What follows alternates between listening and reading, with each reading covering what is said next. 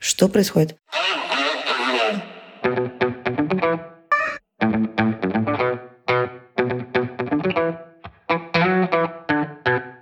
Привет, это подкаст «Раздвиньте ноги». Меня зовут Оля Крумкач, я врач-кушер-гинеколог и ведущая этого подкаста. И в этом выпуске мы обсудим э, гестационный сахарный диабет. Мне кажется, у меня уже есть где-то там на примете пару подписчиц и слушательниц, которые неоднократно просили об этом выпуске. И вот, наконец-то, я решила его сделать.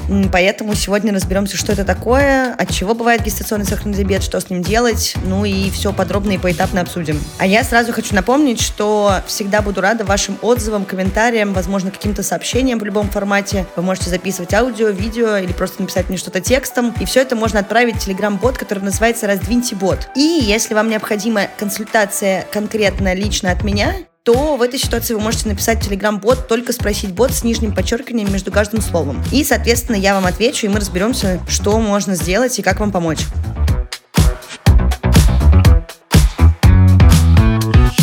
Итак, гестационный сахарный диабет. Я по классике жанра начну с определения. И это такое заболевание, которое характерно только тем, кто находится в состоянии беременности, поэтому он называется гестационный. И характеризуется это состояние тем, что происходит повышение глюкозы крови, то есть сахара в крови, который как раз-таки выявляется во время беременности и проходит, как правило, после родов. Хотя в 40% случаев отмечается такой переход от гестационного сахарного диабета в диабет второго типа, уже в послеродовом периоде, ну и вообще вне какого-либо беременного беременного или состояние после родов. Гипергликемия, да, то есть повышение как раз-таки сахара в крови, критерии не подходят под манифестный, то есть впервые выявленный сахарный диабет. Это очень важно, потому что есть специальная диагностика, и несмотря на практически одинаковые показатели, все зависит от того, на каком сроке этот сахарный диабет был диагностирован. Но об этом поговорим чуть попозже.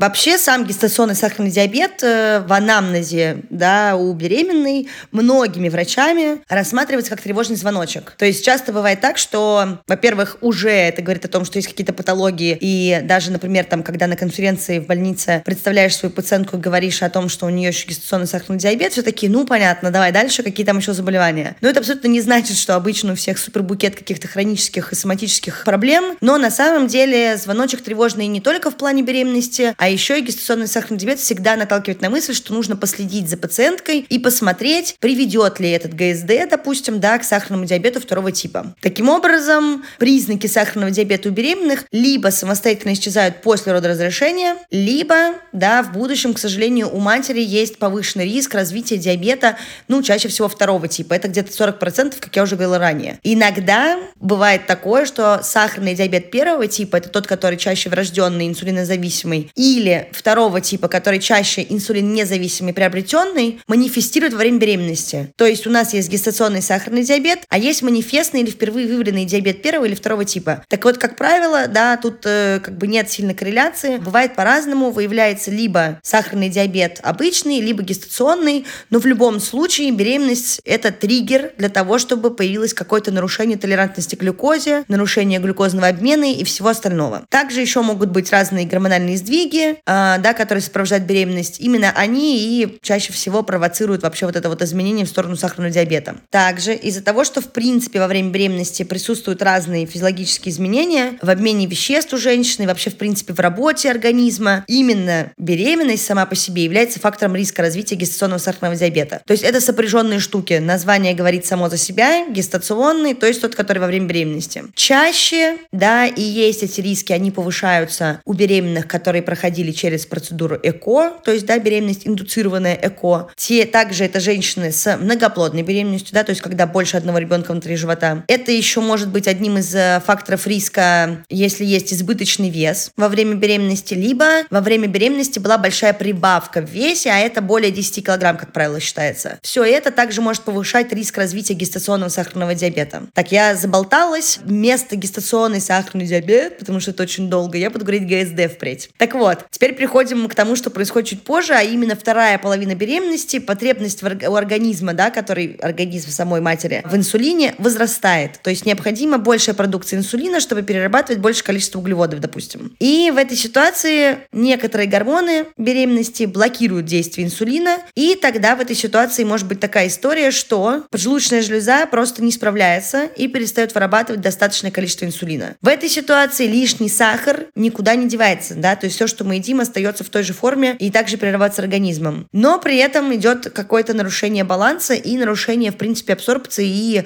соответственно, обработки этого сахара, который поступает. Далее, если у нас есть избыточное какое-то содержание глюкозы в крови, а из крови матери глюкоза через плаценту попадает в кровь плода, естественно, потому что это все одна большая рабочая машина. И поэтому гипергликемия у матери, то есть повышенное содержание сахара в крови, приведет к естественному повышению сахара в крови у плода. И в этой ситуации поджелудочная железа ребенка будет стимулироваться и будет вырабатывать большее количество инсулина. И дальше, к сожалению, это часто бывает после уже рождения ребенка, происходит инсулинорезистентность, то есть происходит снижение чувствительности к инсулину, которое, соответственно, влияет на развитие диабетических изменений у ребенка. Ну и тут как бы такой большой круг, почему вообще диабет опасен, потому что может приводить и к большому весу ребенка, и к его каким-либо последующим осложнениям и развитию как раз-таки сахарного диабета, либо нарушению толерантности к глюкозе. Ну и еще есть такая штука, которая называется диабетическая фетопатия, то есть нарушение развития ребенка на фоне как раз-таки вот этой гипергликемии у матери. Помимо всех этих осложнений у матери плода, к сожалению, сахарный диабет может приводить также к осложнениям в родах. Это могут быть какие-то дыхательные расстройства у плода. Соответственно, гипогликемия, то есть уже пониженное количество сахара после рождения у ребенка, желтухи новорожденных, ну и, короче, куча всего. И если ГСД не был выявлен своевременно, а такое, к сожалению, до сих пор часто случается, и, допустим, будущая мама не принимала никаких препаратов, не корректировала диету и вообще не проходила никакое лечение и коррекцию, то, естественно, что существенно повышается риск, во-первых, раннего старения плаценты и, как следствие, задержки развития плода. Также это могут быть преждевременные роды, многоводие, повышение артериального давления, развитие преэкламсии, наши любимые, потому что гестационный сахарный диабет и преэкламсия часто идут друг с дружкой рядом. Также может быть формирование как раз-таки большой массы плода, о чем я уже говорила. Ну и, соответственно, могут появиться какие-то непонятные новые осложнения и показания для оперативного родоразрешения. Ну а если показаний для кесарева нет, и мы будем рожать через естественные родовые пути, то, опять же, может быть дистация плечиков, несоответствие размеров плода э, тазу матери, гипогликемия после рождения, нарушение дыхания и куча разных других проблем. Но самое ужасное осложнение нелеченного ГСД является, к сожалению, парентальная гибель плода, что тоже до сих пор встречается на практике. Поэтому очень важно следовать рекомендациям ваших докторов, которые вас ведут в женской консультации. Обязательно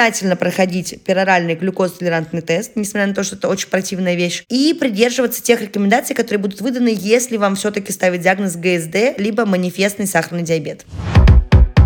И вот я только что сказала о том, что есть э, какой-то пероральный глюкозтолерантный тест. Поэтому думаю, что пора переходить к диагностике гестационного диабета и в целом обсудить, какие нормы сахара в крови должны быть у нас у всех и у беременных в том числе. И норма глюкозы, да, норма гликемии, то есть соотношение вот этого сахара в крови у беременных утром натощак до еды, то есть, да, то есть мы не ели ничего, в идеале даже зубы не чистили, потому что в пасте может содержаться следы сахара. Так вот, в норме показатели должны быть не более 5,1 миллимоль на литр. Дальше надо, и правильно это будет, измерять сахар через один час после приема пищи. И в этой ситуации уровень гликемии должен быть не более 7 целых миллимоль на литр. А если мы делаем какую-либо нагрузочную историю при проведении как раз-таки теста на глюкозтолерантность, а это определенный анализ, который проводится в сроках от 24 до 22 недель беременности, то в этой ситуации у нас опять же натощак идет то же самое, то есть не более 5,1 миллимоль на литр. Через час после нагрузки нагрузочной дозировке глюкоза должна быть не выше 10 миллимоль на литр, то есть она должна быть меньше 10. И еще раз дается анализ, и через 2 часа после нагрузочной дозировки у нас должны быть показатели меньше 8,5 миллимоль на литр. Это такие, сейчас я понимаю, на слух сложно определяемые циферки, но они есть во всех протоколах, вы можете самостоятельно найти их в интернете, это не такая серьезная и страшная закрытая проблема, ну и тем более это регламентировано, даже прописано в обменных картах и женских консультаций, и все идут сдавать этот тест. Я настоятельно рекомендую рекомендую не отказываться от его проведения, потому что это точно поможет снизить риски развития каких-либо патологий, ну и также все-таки правильно вести вашу беременность. Почему я сказала, что пероральный глюкозный тест противный? Потому что на самом деле вам дают нагрузочную штуку, это такой маленький стаканчик воды, в который разбавлен сахар. Ну, не всегда его приятно пить, но как будто бы польза тут превышает риски. При этом сам гестационный диабет развивается не более чем у 10% женщины. При этом триггерами для этого служат следующие факторы. Я уже частично проговорила, но повторю еще раз, уже просто перечислю, что бывает. Высокий индекс массы тела по МКБ и то, как не любят мои слушатели и подписчики, слово ожирение является тоже фактором риска. Также изначальное нарушение толерантности глюкозе в анамнезе, то есть какое-то преддиабетическое состояние, может провоцировать развитие ГСД. Поликистоз яичников, да, то самое доброкачественное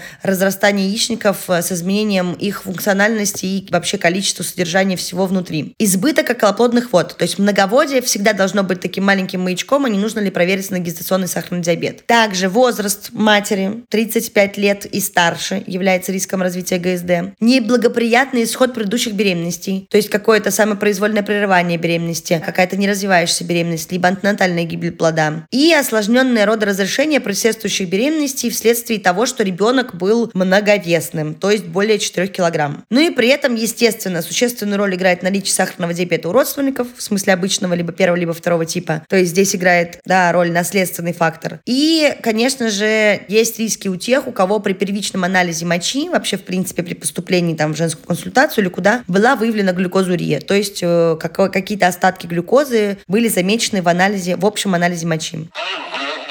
Теперь поговорим про симптомы. Какие же симптомы могут быть у гестационного сахарного диабета? Вообще про обычный сахарный диабет шутят, что главный симптом это много пью и много писаю. То есть очень часто для людей с гестационным сахарным диабетом характерна полидипсия. Это пермоментная жажда, то есть все время хочется пить, потому что организм обезвожен и он дегидратирован. Это происходит потому, что концентрация сахара настолько высокая в крови, что нам требуется больше объем жидкости, чтобы эту кровь как-то качать и чтобы она была нормального состава. Поэтому молекулы глюкозы начинают втягивать влагу из тканей, которые вокруг лежат. И, соответственно, это вызывает какое-то обезвоживание, организм постоянно дает сигналы, что нужно попить. Также может быть такой симптом, как полифагия, повышенный аппетит. Или наоборот, анорексия, как отсутствие аппетита. При этом нарушение происходит именно самой чувствительности к инсулину. То есть гипоталамус, это тот участок головного мозга, который отвечает за всю эту историю, как бы перестает нормально функционировать и перестает регулировать пищевое поведение. Ну и, соответственно, у нас какое-то безостановочное поглощение еды, увеличение углеводных единиц, ну и все больше ухудшение состояния из-за того, что глюкоза в крови как бы не понижается. Также есть интенсивное мочеиспускание, о чем я уже сказала, да, то есть полиурия. И это увеличение объема мочи связано именно с тем, что происходит как будто бы двойная нагрузка на почки. Из-за того, что происходит затормаживание всасывания почками свободной жидкости. Во-первых, ее и так мало, там особо нечего всасывать. Так еще и почки начинают, да, немножко плохо работать. И из-за этого обязательно происходит то, что у нас на фоне даже дегидратации в любом случае жидкость остается, хочется пить, да, при этом все равно жидкости достаточно, ну и, соответственно, увеличение того потребления воды, которое нам необходимо и так каждый день, при этом чувство жажды увеличивает это потребление, ну, соответственно, будем много писать. Есть еще,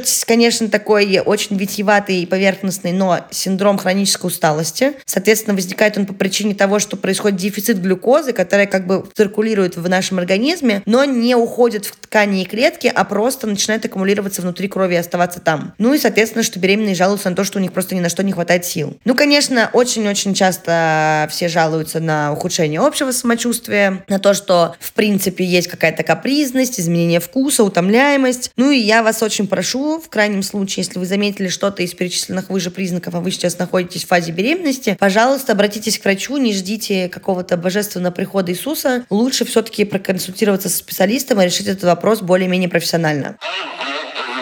Теперь, как будто бы поговорив про симптомы и про диагностику, надо бы поговорить про последствия, но я как будто уже рассказала вам все, что можно. Но самое основное, наверное, все-таки, что это риски для развития ребенка и каких-либо нарушений толерантности глюкозы. Также развитие дополнительных соматических э, заболеваний, в том числе преэклампсии и увеличение артериального давления. Да, нарушение работы функции организма у плода и у матери. Развитие далее после этого сахарного диабета уже приобретенного. Ну и, соответственно, самопроизвольное прерывание беременности, в том числе антенатальная гибель гибель плода на больших сроках, что, конечно, нам вообще не хочется. Поэтому здесь хочется сказать, что чрезмерная концентрация глюкозы, помимо того, что приводит к каким-либо нарушениям и, в принципе, развитию плода, также приводит еще и к осложнениям самого рода разрешения. Ну и, соответственно, повышает риск родовых травм. Поэтому, пожалуйста, даже если вдруг вам поставили диагноз ГСД, не надо сразу же кидаться в истерику и ставить на себе крест. Просто надо соблюдать все меры и назначения вашего врача. При правильном контроле сахара крови, при соблюдении диеты, либо да, терапии инсулином, если вам ее назначают, при ведении дневничка, да, с едой, куда вы все записываете, при регулярном взвешивании и когда вас регулярно осматривает врач, риски этих осложнений практически минимальны. Просто придется уделять себе чуть больше времени и быть более внимательным к своему состоянию и организму.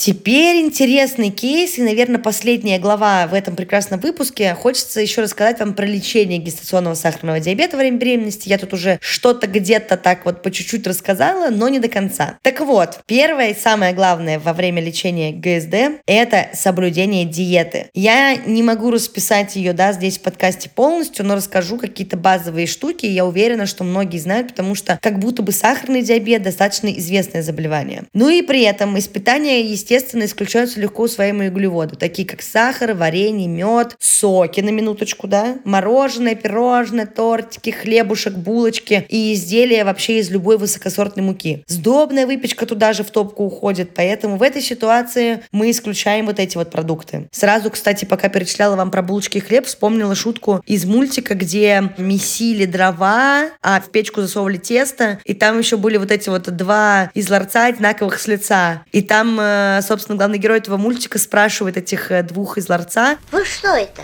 И, и конфеты за меня есть будете?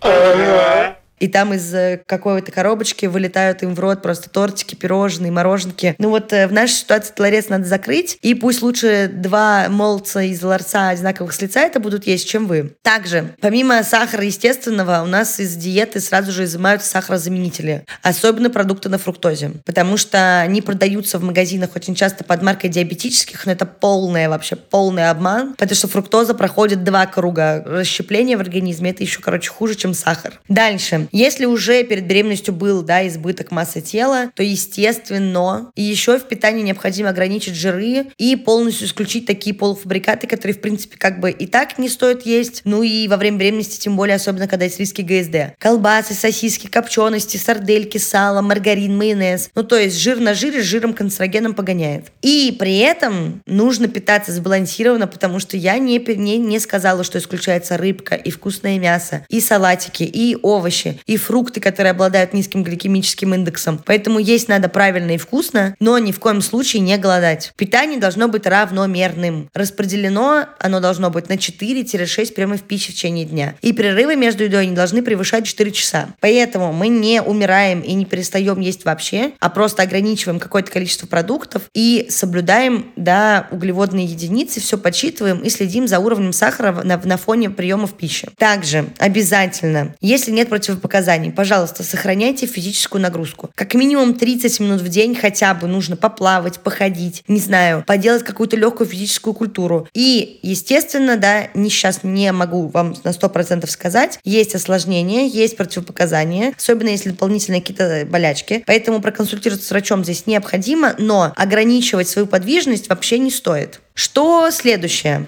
Помимо диеты и всего остального, обязательно надо записывать показатели крови и вести дневник питания, чтобы правильно контролировать свое состояние. Обязательно измеряйте гликемию утром натощак. И дальше через час после каждого приема пищи в течение дня и обязательно перед сном, ежедневно. Также сейчас есть, э, помимо да, вот этих вот мануальных измерителей сахара в крови, есть еще тест полоски на кетонурию, то есть на содержание кетоновых тел в моче. Тоже можно оценивать, но это уже с вашим врачом необходимо обсудить, стоит ли это делать, когда, как и почему. Также во время гестационного сахарного диабета на фоне беременности следует обращать внимание еще и на артериальное давление. Поэтому ежедневно, если нет пока никаких заболеваний, нет дополнительных назначений врача, то измеряем артериальное давление как минимум раз в день. Следующее. Одно из самых важных и часто, к сожалению, не очевидное, потому что никто об этом не говорит в лоб, необходимо измерять шевеление плода ежедневно. Ваша основная оценка жизнеспособности вашей беременности, вашего состояния состояние и состояние вашего будущего ребенка, это шевеление плода внутриутробно. Шевелится, значит, все хорошо. Долго не шевелится, идем к врачу. Ну и еще при ГСД, естественно, рекомендуют изменять массу тела, чтобы следить за прибавкой, в принципе, веса во время беременности. Также в случаях, когда все эти штуки не помогают, и у нас уже идет э, диагноз ГСД инсулин потребный, то есть когда нужно применять еще и дополнительный инсулин на фоне гестационного сахарного диабета, назначается инсулинотерапия. Она бывает разная, там есть короткие шоты, есть пролонгированного действия инсулина.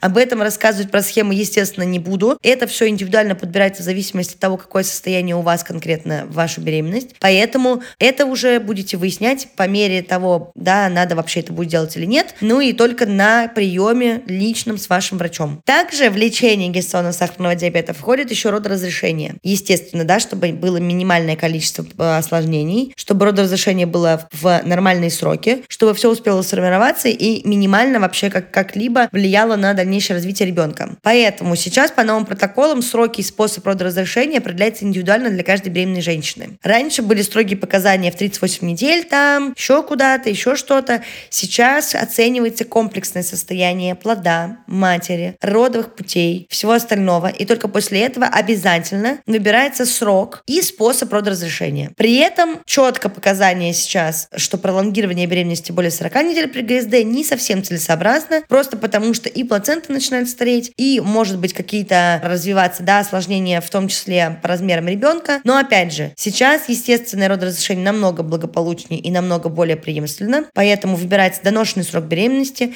Если нет противопоказаний, это роды через естественные родовые пути. Но в любом случае план родоразрешения вырабатывается строго индивидуально с каждой беременной. Хочется здесь еще в конце сказать про то, что, естественно, ГСД не останавливается только сразу же после родоразрешения. Есть небольшие тесты, которые нужно пройти после того, как вы уже родили своего ребеночка. А, в принципе, да, эта диагностика нацелена как раз-таки на то, чтобы избежать развития сахарного диабета уже после беременности. Ну и, соответственно, это все решается не только вашим акушером-гинекологом, но и дополнительно врачом-эндокринологом. Поэтому обязательно не забивайте, да, на те рекомендации, которые вам говорят врачи. Выполняйте все их назначения и, соответственно, рисков каких-либо и вообще, в принципе, а, процент осложнений будет настолько минимальным, что ваша беременность пройдет легко и беззаботно. Я еще раз призываю следовать всем рекомендациям и в том числе сдавать пероральный глюкозтолерантный тест, не избегать походов к врачу. Я в свое время в ординатуре писала научную работу именно по гестационному сахарному диабету и могу сказать, что только э, ранняя диагностика таких осложнений и таких заболеваний может э, нормально э, закончиться без развития каких-либо патологических состояний, не допустить летальный исход кого-то из участников действия. И это очень важно, потому что благодаря сейчас уже да, научным доказательствам, благодаря наличию нормальной терапии, э, доступности диагностики, как будто бы хочется этим пользоваться. Поэтому, пожалуйста, ходите обследоваться, следите за своим здоровьем и не бойтесь, не бойтесь гестационного сахарного диабета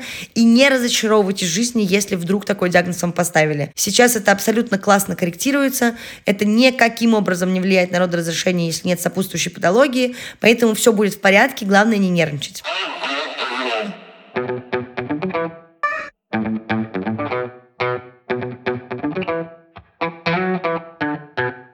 Спасибо. Это был подкаст «Раздвиньте ноги». Меня зовут Оля Крумкач, я врач-гинеколог и ведущая этого подкаста. Пожалуйста, подписывайтесь на наш канал, ставьте нам там звездочки, лайки, оставляйте свои комментарии. Это поможет другим, да, еще большему количеству людей услышать этот подкаст. Также, пожалуйста, не забывайте, что у нас есть телеграм-бот «Раздвиньте бот» для ваших сообщений и бот «Только спросить бот» для обращения ко мне на личную консультацию. Спасибо и до новых встреч!